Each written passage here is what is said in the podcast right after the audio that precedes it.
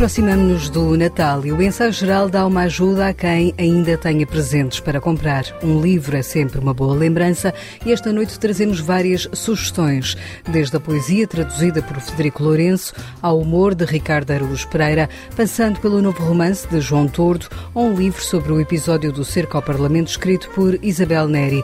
A estas sugestões somamos uma lista de 10 escolhas com a assinatura de Guilherme de Oliveira Martins. Fique para ouvir o ensaio geral e o nosso postal de Natal musical em português.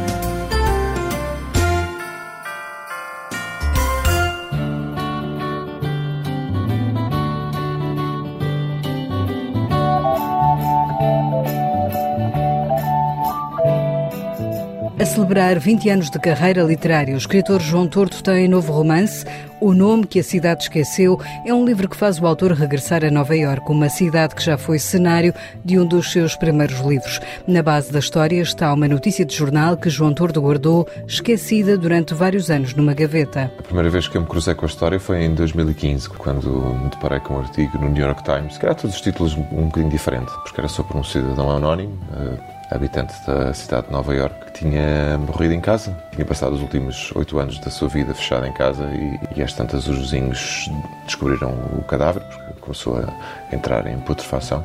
E a história intrigou-me porque é que o New York Times estava a escrever um, um artigo sobre um indivíduo anónimo que que tinha morrido sozinho. Mas depois comecei a perceber, porque, porque era um artigo não só sobre, sobre essa solidão das grandes cidades, mas sobre o que pode acontecer às pessoas mais desamparadas e, sobretudo, aquelas que, por um motivo ou outro, acabam por eh, consumir-se a si próprias numa, numa patologia qualquer. E o George Bell eh, era um acumulador, ou seja, alguém que enchia, enchia o seu apartamento de, de coisas inúteis. E depois eh, guardei a história na gaveta durante muito tempo e depois fui, fui pegar-lhe cinco ou seis anos depois de, de, de, a ter lido. A história de George, João Turdo juntou outra personagem central no livro, a figura de Natasha, uma refugiada da ex-União Soviética que encontra na cidade de Nova York uma nova casa. Interessava-me explorar um, um, tempo e uma cidade que eu, que eu só, só tinha visitado num livro muito antigo chamado Hotel Memória e que agora revisitei. Queria perceber a Nova York do pós-Guerra Fria Portanto, o livro passa-se entre 1991 e 1992,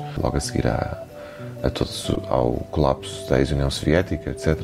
E, portanto, a personagem principal, a protagonista, vem de um país uh, desse bloco soviético e vê-se obrigada a refugiar-se uh, na América. Interessava-me explorar uh, a sensação de estranheza de, um, uma pessoa que, que, tem um lar, que tem uma casa, que tem um, que tem um país ao qual chama casa é? e, e, que, e que de repente se vê expropriada desse lugar e forçada a mudar-se para outro lado. E, e, e interessava-me esse, esse sentido de ser deslocado. As vidas de George e Natasha cruzam-se no livro que tem um título que guarda um mistério. Curiosamente, o primeiro trabalho que ela arranja em Nova York, aliás, o único, o único emprego que está disponível é, é em casa do George e é um trabalho misterioso em que, em que, ela, em que, em que o George lhe pede que ela leia a lista telefónica de Nova York. E ela começa a ler lista telefónica, uh, cada nome, cada número, cada, cada, cada morada, sem saber porquê. E, e, só, e, e, depois, ao longo do livro, vamos descobrindo porque é que o George lhe pede que ela faça isto e que está diretamente relacionado com o título do romance. E o que é que a Natasha uh, começa a descobrir acerca do George e também de si própria neste processo difícil e, e, e, de confronto com, com um homem que já nessa altura está soterrado dentro de si mesmo, por assim dizer. George procura um nome, uma espécie de salvação. Também Natasha, com a sua curiosidade juvenil, procura um futuro. Neste O Nome que a Cidade Esqueceu, com o qual João Tordo está a celebrar 20 anos de carreira literária, o autor volta a um dos seus temas, que é a solidão. É um tema que está sempre presente, embora eu muitas vezes tente, tente fugir dele, mas uh, já se dizia nas fábulas do La Fontaine, como uma pessoa encontra o seu destino no caminho que fez para não chegar a ele, né, para tentar evitar. E, portanto, eu vou encontrando sempre esse destino nos, nos meus livros. Acabo sempre por, por, por, compreender que as minhas personagens estão desamparadas, que estão sozinhas e que estão à procura de qualquer coisa, à procura de uma ligação com o mundo que parece estar-lhes vedado através de uma espécie de membrana invisível e muitas vezes também silenciosa. Né? E, e, e, por isso, sim, é um, é um tema que perpassa toda a minha obra, que já, que já, que, enfim, já são muitos anos e, e, e, já são muitos livros, fora aqueles que eu não publiquei e os que ficaram para, para, para trás e os, e os, que foram ficando a meio. Mas esse parece ser um dos temas que está mais presente, talvez porque também reflete a minha própria preocupação ou, ou a minha própria condição. E eu acho que todos os escritores se sentem, de certa maneira, um, um bocadinho sozinhos dentro, dentro de si e isso também é o que os faz escrever, que é uma tentativa de estabelecer uma ponte, mesmo que seja uma ponte com pessoas que muitas vezes nós não conhecemos ou não temos resposta do outro lado, essa ponte fica feita. O nome que a cidade esqueceu é o novo livro de João Tordo com a chancela da Companhia das Letras.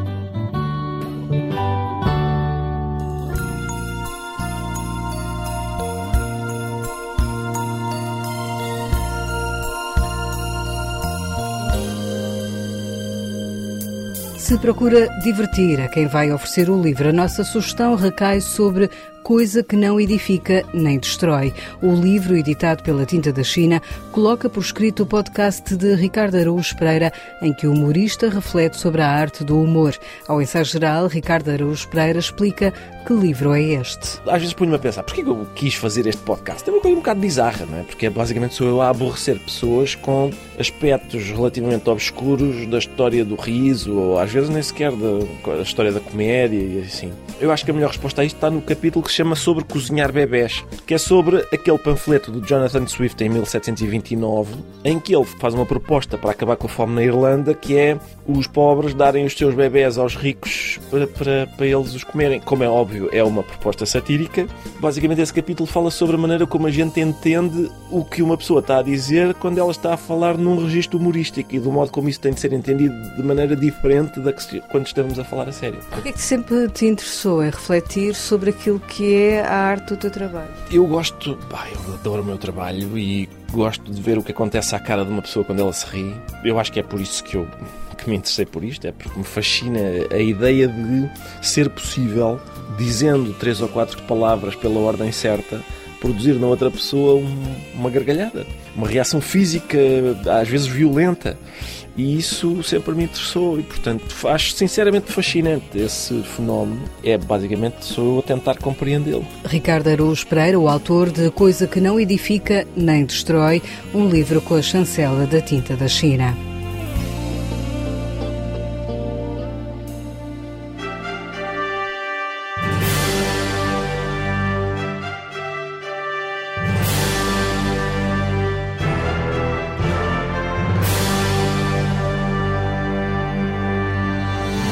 Poesia tem também lugar nos presentes de Natal e há um livro que chegou recentemente às livrarias que poderá querer oferecer.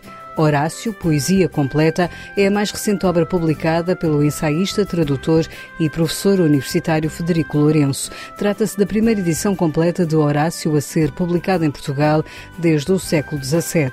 Ao ensaio geral, Federico Lourenço explica o sonho que o motivou a fazer esta tradução. Eu sempre tive o sonho de traduzir e comentar a obra de um autor integral da literatura grega e fazer o mesmo para um autor da literatura latina. E como eu já tinha feito de Homero, portanto a tradução integral, eh, já publiquei comentário da Odisseia, ainda me faltará a Ilíada. Queria fazer a mesma coisa de um autor latino porque também quis fechar a minha carreira de tradutor de clássicos greco-latinos com um autor completo. Então, Horácio é uma das minhas maiores paixões. A alternativa seria Virgílio, mas já existe uma tradução muito, muito boa da Eneida do Dr. Carlos Ascenso André e achei que, de facto, valeria mais a pena então investir em Horácio porque dei-me conta de que não era publicada uma edição completa da obra de Horácio em Portugal desde o século XVII, concretamente desde 1657. Esta poesia completa de Horácio revela a diversidade da escrita do poeta latino, alguém que explica o prémio Pessoa, Frederico Lourenço, que Fernando Pessoa quis imitar e que tem uma variedade de vozes poéticas. Ele escreveu várias coletâneas têm géneros também diferentes, são odes, ou são sátiras, ou são epístolas. Temos a famosa arte poética, que é um texto mais teórico sobre literatura e sobre poesia. nessas coletâneas ele não fala com a mesma voz, uh, assume como se fosse uma personagem literária diferente, consoante o género da coletânea, e tanto nos parece uma pessoa extremamente irónica e mordaz, como nos parece uma pessoa extremamente apaixonada e entusiasmada pelas emoções humanas.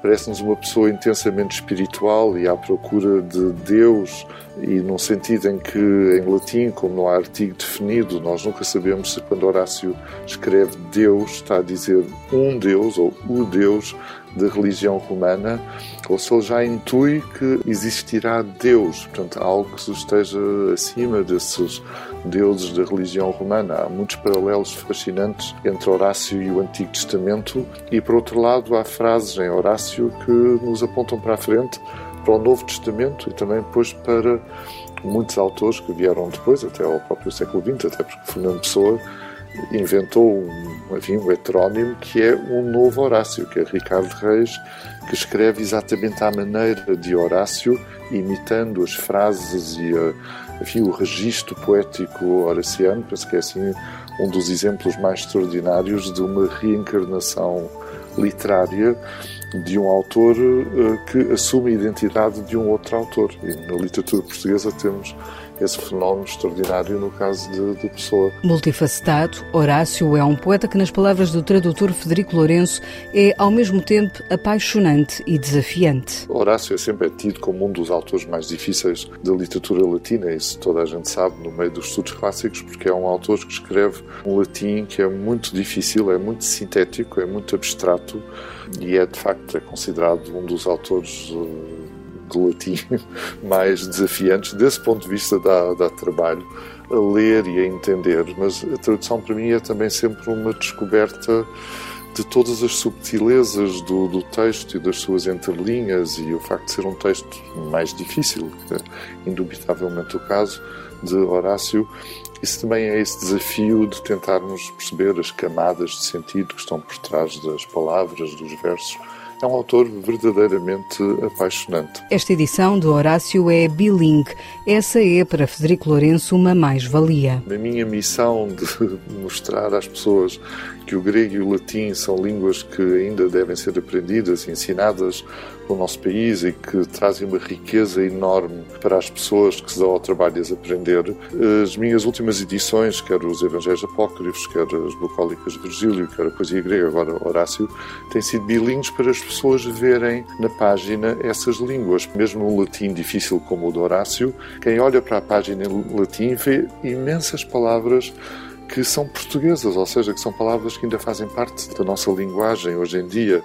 Isso é também um incentivo para as pessoas perceberem o quanto o português é uma língua que é basicamente um dialeto do, do, latim. E com esta tradução de Horácio e da sua poesia completa, Federico Lourenço diz que está a encerrar um capítulo na sua vida de tradutor. O meu trabalho de tradução vai acabar com a tradução dos dois últimos volumes da tradução da Septuaginta, que é o Antigo Testamento grego. Agora falta acabar de compor o segundo tomo dos livros históricos do Antigo Testamento e depois de publicar a tradução do Pentateuco na, na versão grega. E eu queria, portanto, enfim, a Bíblia é o livro dos livros e eu queria que a minha carreira de tradutor acabasse mesmo com a tradução da Bíblia, porque a partir quero dedicar-me a um estudo mais do Novo Testamento, mas um estudo mais interpretativo e um mais hermenêutico.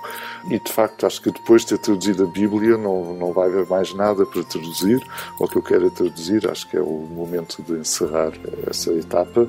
E portanto, agora dos clássicos gregos e latinos, essa etapa fica fechada com, agora com a tradução de Horácio. Não que eu não continue sempre a ler estes autores, claro, e a ler e a escrever sobre eles, e se farei isso quando tiver vida e saúde. Federico Lourenço, que tem vindo a traduzir a Bíblia, dá agora aos leitores esta nova tradução da poesia completa de Horácio, um livro com edição da Quetzal.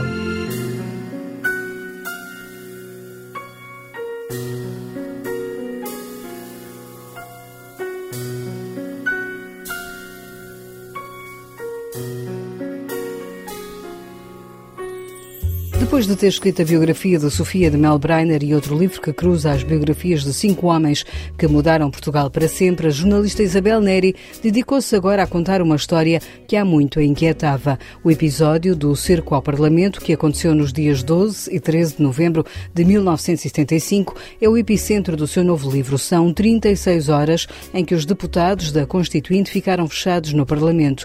E Isabel Neri conseguiu neste livro juntar alguns dados novos sobre este momento da história nacional. Este terceiro livro acaba por ser um resultado da pesquisa também para os outros dois. O que acontece é que a certa altura eu consigo, de facto, o testemunho inédito, que é uma coisa uh, surpreendente, no fundo, ao fim de 50 anos, já não estamos propriamente à espera de encontrar, eh, podemos até encontrar documentos que ainda nunca tinham sido vistos, mas pessoas contarem coisas que nunca tinham sido contadas já não é muito expectável, não é?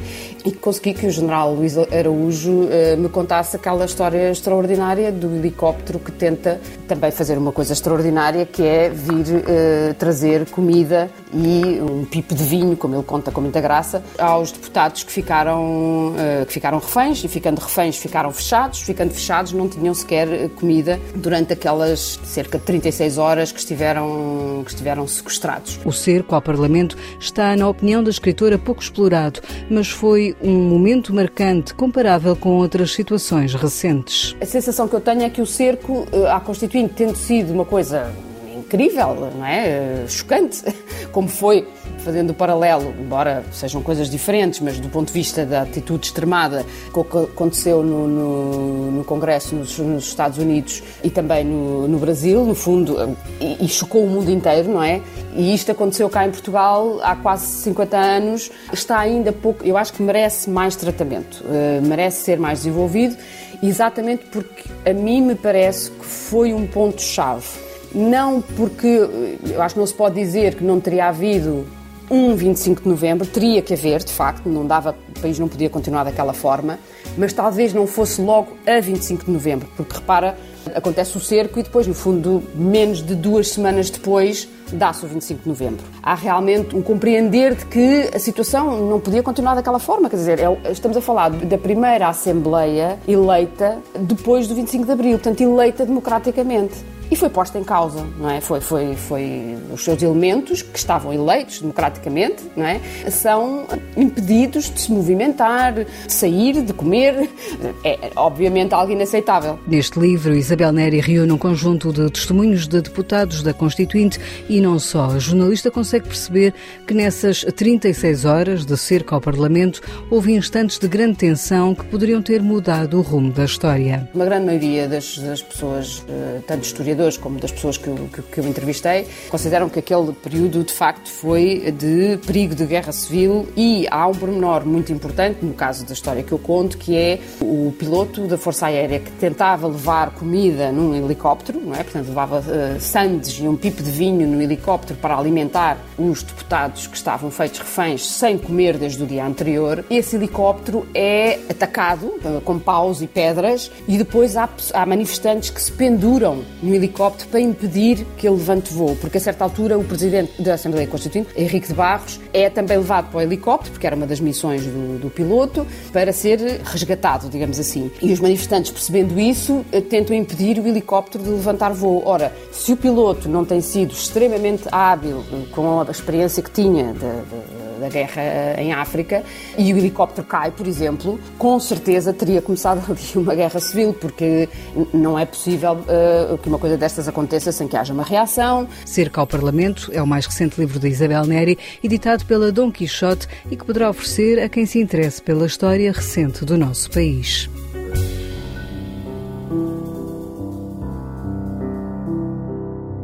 No ensaio geral, escutamos mais algumas sugestões de livros, são as habituais escolhas de Natal, com a assinatura de Guilherme de Oliveira Martins, o nosso colaborador do Centro Nacional de Cultura. Ainda não se perderam os ecos de Misericórdia, a obra de Lídia Jorge, consagrada internacionalmente em 2023.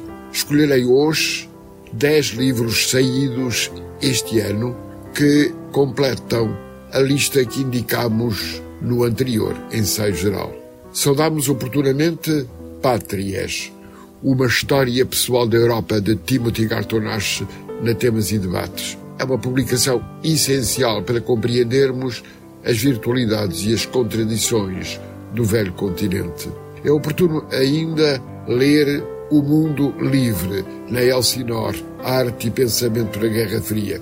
O jornalista Louis Menin fala sobre a história da Guerra Fria na América entre 1945 e 1965, no campo das revoluções artísticas e sociais. A chancela Livros do Brasil apresenta Saline na Morte a Crédito, uma obra de um grande escritor que se deixou arrastar pelo inferno do antissemitismo e do totalitarismo.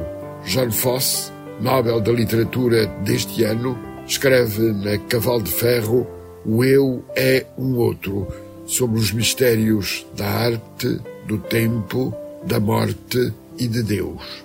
A referência de Natália Correia está presente em O Dever de Deslumbrar de Filipa Martins, na Contraponto. António Castro Queiro assina na tinta da China o que é a filosofia, como ouvir Platão, Aristóteles, Santo Agostinho, Kant, Wittgenstein e Heidegger. Uma obra em que as ideias continuamente nos interpelam. Acaba de ser reeditada pela Assírio Alvim, uma das obras-primas de Stefan Zweig, O Mundo de Ontem, Recordações de um Europeu. Uma obra extraordinária, a que temos sempre de regressar. A E Primatur acaba de lançar o segundo volume dos ensaios de Montaigne, com tradução de Hugo Barros. Estamos perante a publicação Entre Nós da primeira tradução integral de um livro fundamental que influenciou decisivamente tantos, a começar no nosso Eduardo Lourenço. Joana Bertolo recebeu o prémio literário da Fundação Essa de Queiroz pelo romance A História de Roma, publicado na Caminho. A temas e debates, publica de Nélida Pinhon Os Rostos que Tenho, um extraordinário louvor à vida. E assim deixo para todos os melhores votos de Bom Natal. Isto nunca foi um mar de rosas,